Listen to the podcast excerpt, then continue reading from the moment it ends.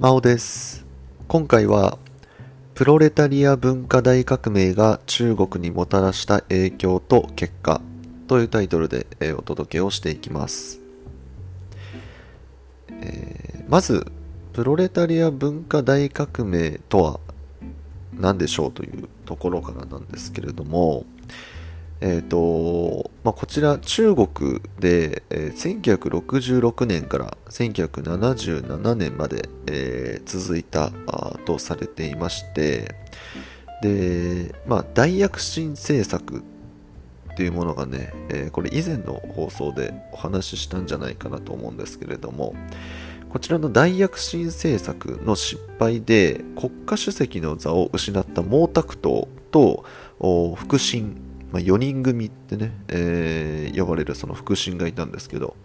この4人組が権力奪回を図った運動なんですね。なのであのー一言で言ってしまえばその勢力争いですね。はい。政治家同士の勢力争いです。で、まあ、大躍進政策のねお話をあのさらっとさせていただくとあのーまあ、当時その戦争が終わったばかりで中国も成長していかなければならないとなった時にその周りの国を見た時にその鉄をね作ってでそれによってあの発展しているっていうことが分かったのでじゃあその我々中国も鉄を作ろうって言って鉄を作ろうとしたんですけどその作り方がよく分からないまま作ろうとしたので、まあ、全然うまくできなかったんですね。なんですけどその、まあ、製鉄所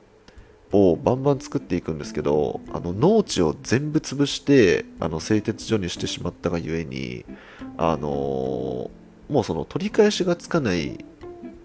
状態になってしまってその使い物にならない製鉄所だけが残ってしまってで、まあ、その後ねその農業で頑張ろうと思ってももうもう手遅れですの状態になってしまってあの貧困直角行状態という風になってしまったのが大躍進政策でした。はい、あのさらっと言うとこんな感じですね。うん、で、まあ、その責任を取ってね毛沢東がね、あのーまあ、その失脚していってしまっていたのでどうにかもう一回権力を取り戻せないかということで起こしたのがプロレタリア文化大革命と呼ばれるものです。あのーただそのままね文化大革命っていう時もあります。はいで、まあ、具体的にどういうものだったかっていうとあのまずですねその毛沢東があの学生たちにですね手紙を送るんですね、うん手紙を送ってで学生たちを集めるんですよ。でそのが集まった学生たちを紅衛兵っていう風に呼んだんですけどあの紅衛兵ってあの紅っていう字にあの衛星の A ですね。あの護衛の A です、に兵士ですね。紅衛兵って呼んででこの紅衛兵たちがですねその競うようにあの教育機関ですとか教会ですとか寺院を襲撃していったんですね。あの毛沢東の命令です。はい。であのその破壊すれば破壊するほどあの褒められるっていう。もうとにかくその毛沢東からするとそのまあ自分じゃない、まあ、言ってしまえばライバルが政治をしている状態ですよ。でそのライバルがしている政治を、まあ、そのはちゃめちゃにしたいわけですよね。もうほら全然うまくいってないじゃないかっていうふうに言いたいのでそれだったらその学生たち暴れ回ってくれって言って公衛兵暴れ回ってくれって言って暴れ回す暴れさせるっていうそうとんでもないんですけどそんなことをするんですね。でその結果ですね政治家ですとか多くの知識知識人はたちはですね、まあ、拘束されたり監禁されたり暴行されたり殺害されたりともうとにかく公衛兵がやりたい放題やってしまうんですね。で結果的にですね毛沢東ですらこの公衛兵たちのその横暴っていうものを制御しきれないところまで行ってしまうんですよで、まあ、結果から言うとですねあの毛沢東が死んでからあのーその部下の腹心だった4人組いましたね。この4人組が逮捕されるまで、この公衛兵の、その、暴れ回りっていうのは続いて、で、やっとその逮捕によって終わるんですよ。うん、で、あのー、まあ、結果的にね、あの毛沢東はね、もう一度その権力を取り戻すことができたわけなんですけれども、その権力を取り戻しただけでですね、その先ほども申し上げましたけど、その教育機関とか、あとはその政治的な部分とか経済的な部分をとにかく破壊し尽くしてしまったので、そのその間ね、教育とか経済の一切が停止してしまったんですね。もう何の成長もない、なんならあの退化してしまってるような状態ですね。で、その後ですね、あのまあ、その後世の人たちが反省しまして、まあ、その共産党によってね、えー、まあ、その文化大革命の路線っていうのは否定されましてでそこからちょっと中国もう一回立て直していこうということで、えー、まあ、頑張っていったんだよというところになっていきます。はい、で、まあ、そのプロレタリア文化大革命の後の中国のお話をしていくんですけれども、えー、改革開放政策っていうものを行ってですね、え、中国の再建に取り掛かるんですね。でそれをこう主導していったのが鄧小平という人物です。でこの鄧小平はですねかつては毛沢東の腹心だった人物部下だった人物なんですけれどもこのプロレタリア文化大革命に対しては反対派だったんですね。革命反対派だったので毛沢東と対立しまして、えー、当時ですね2度の失脚を経験しています、はい。まあ、毛沢東がねもう本当にあのートップにいましたのでその毛沢東に逆らうとまあ、権力を剥奪されてしまうと。もう独裁ですから、うん。まあ、そんなような状態になってしまうと。いうところだったんですが、えー、鄧小平はですね、毛沢東の死後、中国政界の第一線に上り詰めてですね、で当時ですね、えー、中国は党主席制というものをとっていたんですけれども、この党主席制といったものを廃止しました。でこの党主席制って何かっていうと中国って、まあ、これ皆さんご存知かと思うんですけどあの共産党っていう党がね、えー、まあ、第一党として、あのー、存在しているわけなんですけれどもこの共産党のトップですね、まあ、これをね、えー、党の主席なので党主席ってね言うんですけれどもその党主席制といったものを廃止しまして新たに雇用法っていう人物を総書記に置くんですね、うん、でこれどういうことかっていうとあの党主席っていうともうその主席ってねついてるだけあっても本当にトップ。もうその本当に毛沢東のようにもう独裁できちゃうようなそんなあ立ち位置ですね。で、その、もう何でも権力がありますよっていうその主席、これを、まあ言ったら廃止して、まあちょっとこうランク下がるような立ち位置として、えー、総書記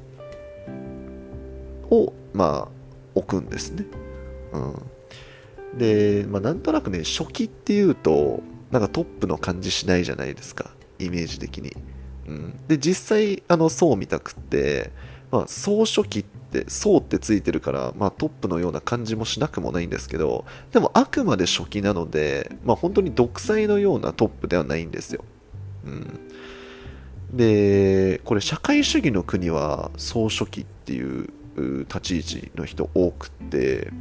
なんでかっていうと、社会主義ってそもそも全員平等っていう考え方があ、まあ、原則なんですよね。誰かが上に立ったりで逆に誰かが下になったりっていうことではなくってで上上とか下じゃなくって全員立ち位置一緒。全員だから平等。給料とかもね、えー、全員平等。それが理想だよねっていうのが社会主義なのでその主席とか置いてしまったらその上下関係生まれちゃうじゃないですか。だからあの、まあ、主席ではないけれどもまあまあ初期。トップではないけれども、まあ、みんなを引っ張っていてほし引っ張っていってほしいところもあるから、まあ、まあ、初期っていう、そういうイメージですね。初期だとなんかリーダー感ないじゃないですか。なので、初期ですね。うん。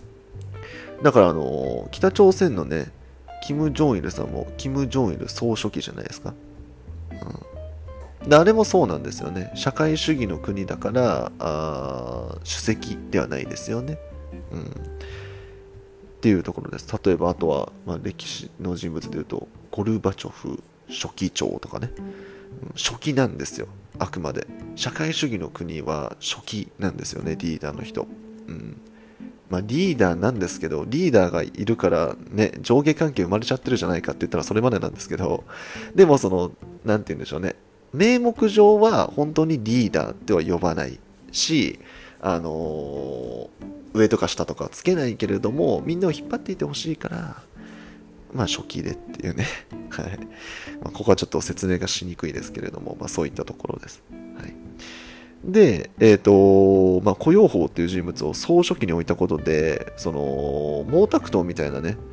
あの、圧倒的な、その、ワンマン、リーダー、独裁のリーダーっていう存在がいなくなったんですよね。うん。で、そういう状態を作ったことで、えー、この鄧小平はですね、自分が事実上の最高権力者として実権を保持していくんですね。うん。あの鄧小平自身は何かの役職についてたわけじゃないんですよ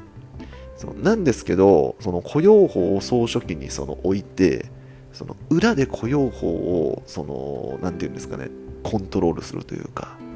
そういうようなことをやっていくんですねそうなのであの諸外国からですねこの鄧小平のことはだからその先ほども申し上げましたけど事実上の最高権力者って呼ばれてたそうです、はい、名目上の最高権力者は雇用法ですけれども事実上のだからその中国の本当のトップは鄧小平でしょっていう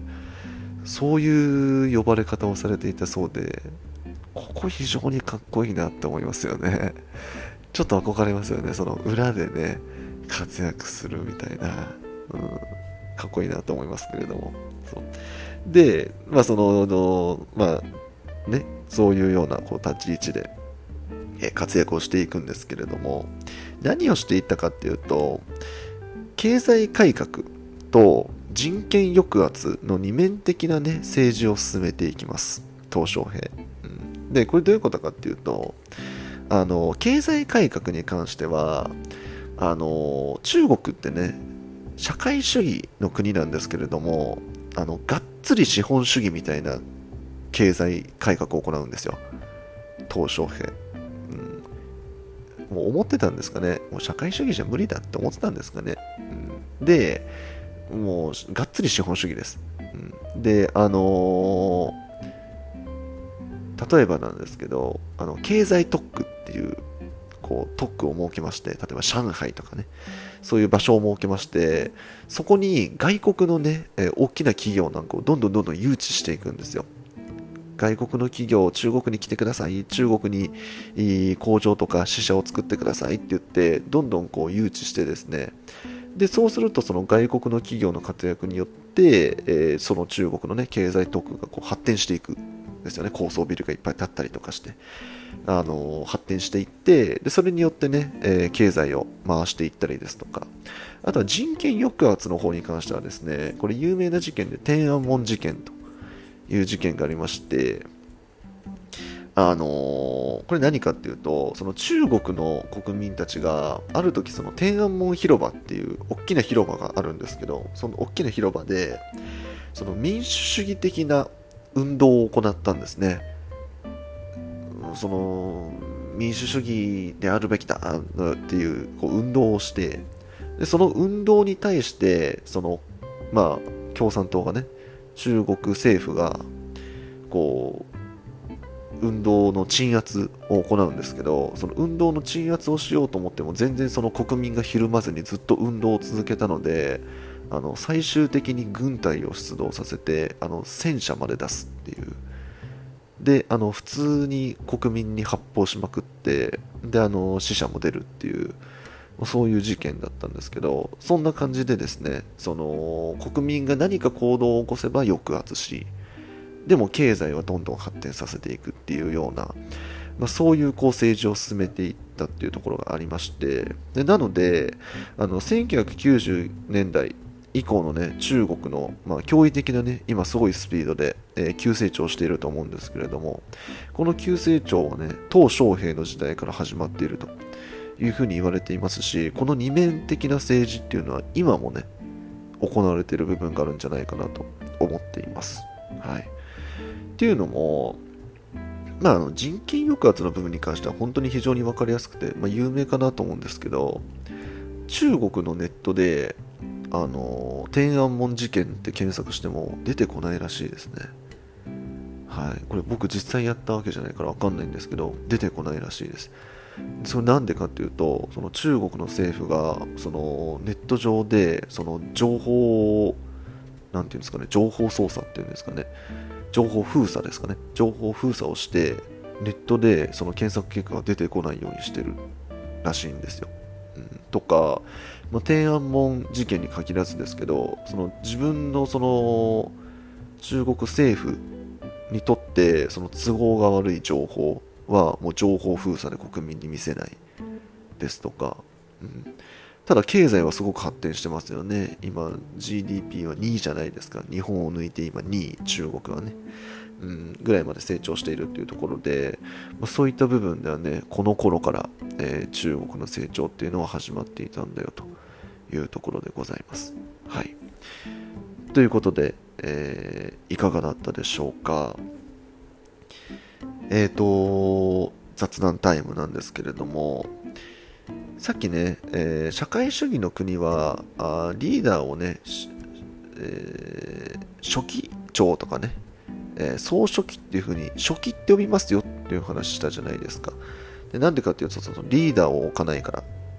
その上下関係を作らないためにっていう話をしたと思うんですけどここでね疑問に思ってほしいんですよね、うん、中国の今のリーダーって習近平さんなんですけれども習近平さんは初期じゃないですよね。習近平さんは国家主席って呼ばれてるんですよね。うん。であれと主席じゃないかと。上下関係ができてるじゃないかっていうことなんですけれどもここからねかむ垣間見えるところがあるかなと思っていてあの習近平さんは立場的にですよ。立場的に毛沢東になりたいんじゃないかっって言われてますね、うん、要はもうワントップ体制もう本当に独裁体制を作り上げたいんじゃないかなっていうふうに言われてるそうです、はい、なので国家主席というふうに呼ばれているし、えーまあ、その中国の、ね、部下からも、まあ、その主席っていうふうに呼ばれているのはそういうことなんじゃないかと。いうふうに言われているそうです。はい、である時ですね、急に呼ばれ始めたそうなんですよ。主席って。本当にあの急に呼ばれ始めたそうで、で、まあ、具体的にね、なんでそういうふうに呼ばれ始めたのかっていうのは分かってないそうなんですけど、でもその先ほどね僕がこう言ったお話まあその上下関係をつけないために初期っていう風に、まあ、立ち位置にねしているっていう話、うん、それに逆行しているっていうことですから独裁国家を作りたいまあ独裁国家を作りたいというか自分が中国のワントップに立ちたいっていう思いがあるのではないかというふうに言われています。はい。で、あのー、独裁っていうとね、あの日本人っていいイメージ持たないじゃないですか。うん、で、これなんでかっていうと、学生の時に独裁政治とか独裁体制っていうものに対して間違いですっていうふうに学んできたからなんですよね。日本人って。うん僕も実際その学校でね授業する時にそういうようなニュアンスで喋ってしまってた部分はあったと思うんですけどそうではないですよね、うん、ちょっとあの考えさせるような 今回お話になってしまってますけど独裁体制が悪いんじゃなくて悪い人が独裁をするから悪いんですよね。独裁体制が悪いように見えてしまうわけなんですよ。だから、いい人が独裁をすれば、全然いいわけじゃないですか。うん。で、まあでもこういう意見もあって、いい人がね、その独裁的な立場に立つと。で、そういう立場に立ってしまったがゆえに悪に染まってしまうみたいな、そういう風なのもね、確かにあるんじゃないかなとは思うんですけど、実際歴史的なね、こういろんなこう偉人なんかを見ていくと、独裁的な立場だったけど、全然その自分のね、えー、権力を悪用したりしてこなかった人も確かにいるし、で、逆に独裁だったから良かったねっていう側面もあるわけなんですよね。うん、例えば、まあ、中国なんかもね、今ほぼ独裁状態ですけど、独裁体制だったからこそコロナに対する対応が非常に早かったりとかしたわけなんですよね。あのワクチンとかのこう接種とかね。ああいうのが対応が非常に早い。でなんでかっていうと独裁だから1人がやるよって言ったらもうその国全体がボーンって動き出すじゃないですか。でスピーディーですよね、非常に。逆に、まあ、独裁体制の僕はあの反対の言葉対義語が民主主義だと思ってるんですけど民主主義ってとにかくみんなの意見をこう取り入れていこうっていうような考え方じゃないですか。でそうするとじゃあワクチンを打ちますか打ちませんかの例えば議論になった時にまあ遅いですね。日本遅かったじゃないですか。もうそのワクチンを打つ打たない。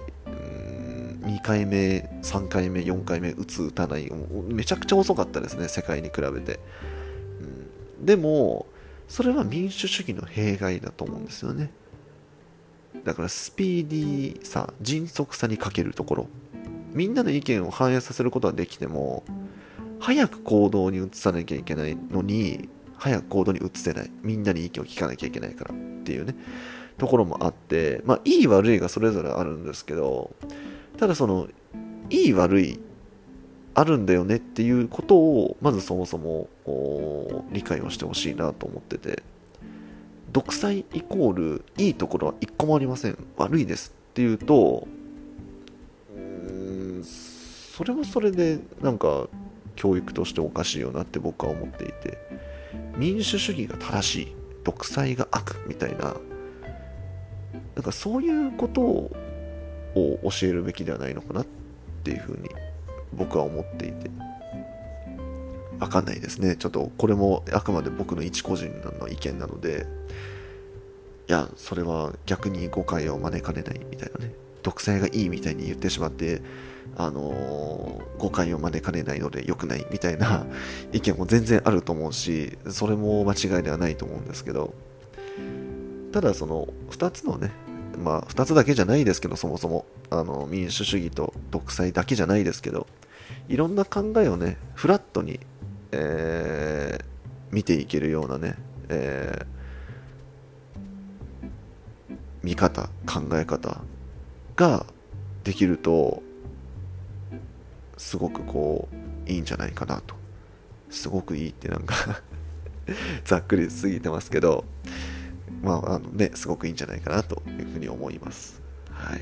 ちょっと今回喋りすぎましたね。ごめんなさい。はい。えー、次回ですね、えー、反共産主義同盟であった ASEAN は、冷戦が終わり、経済同盟となったというタイトルでお届けをしていきます。えー、このチャンネルでは元高校教師が気軽に楽しく学校の勉強に触れてほしいという思いで喋っておりますので、次回の放送もぜひ聞きに来てください。それでは今回以上になります。最後まで聞いていただいてありがとうございました。バイバーイ。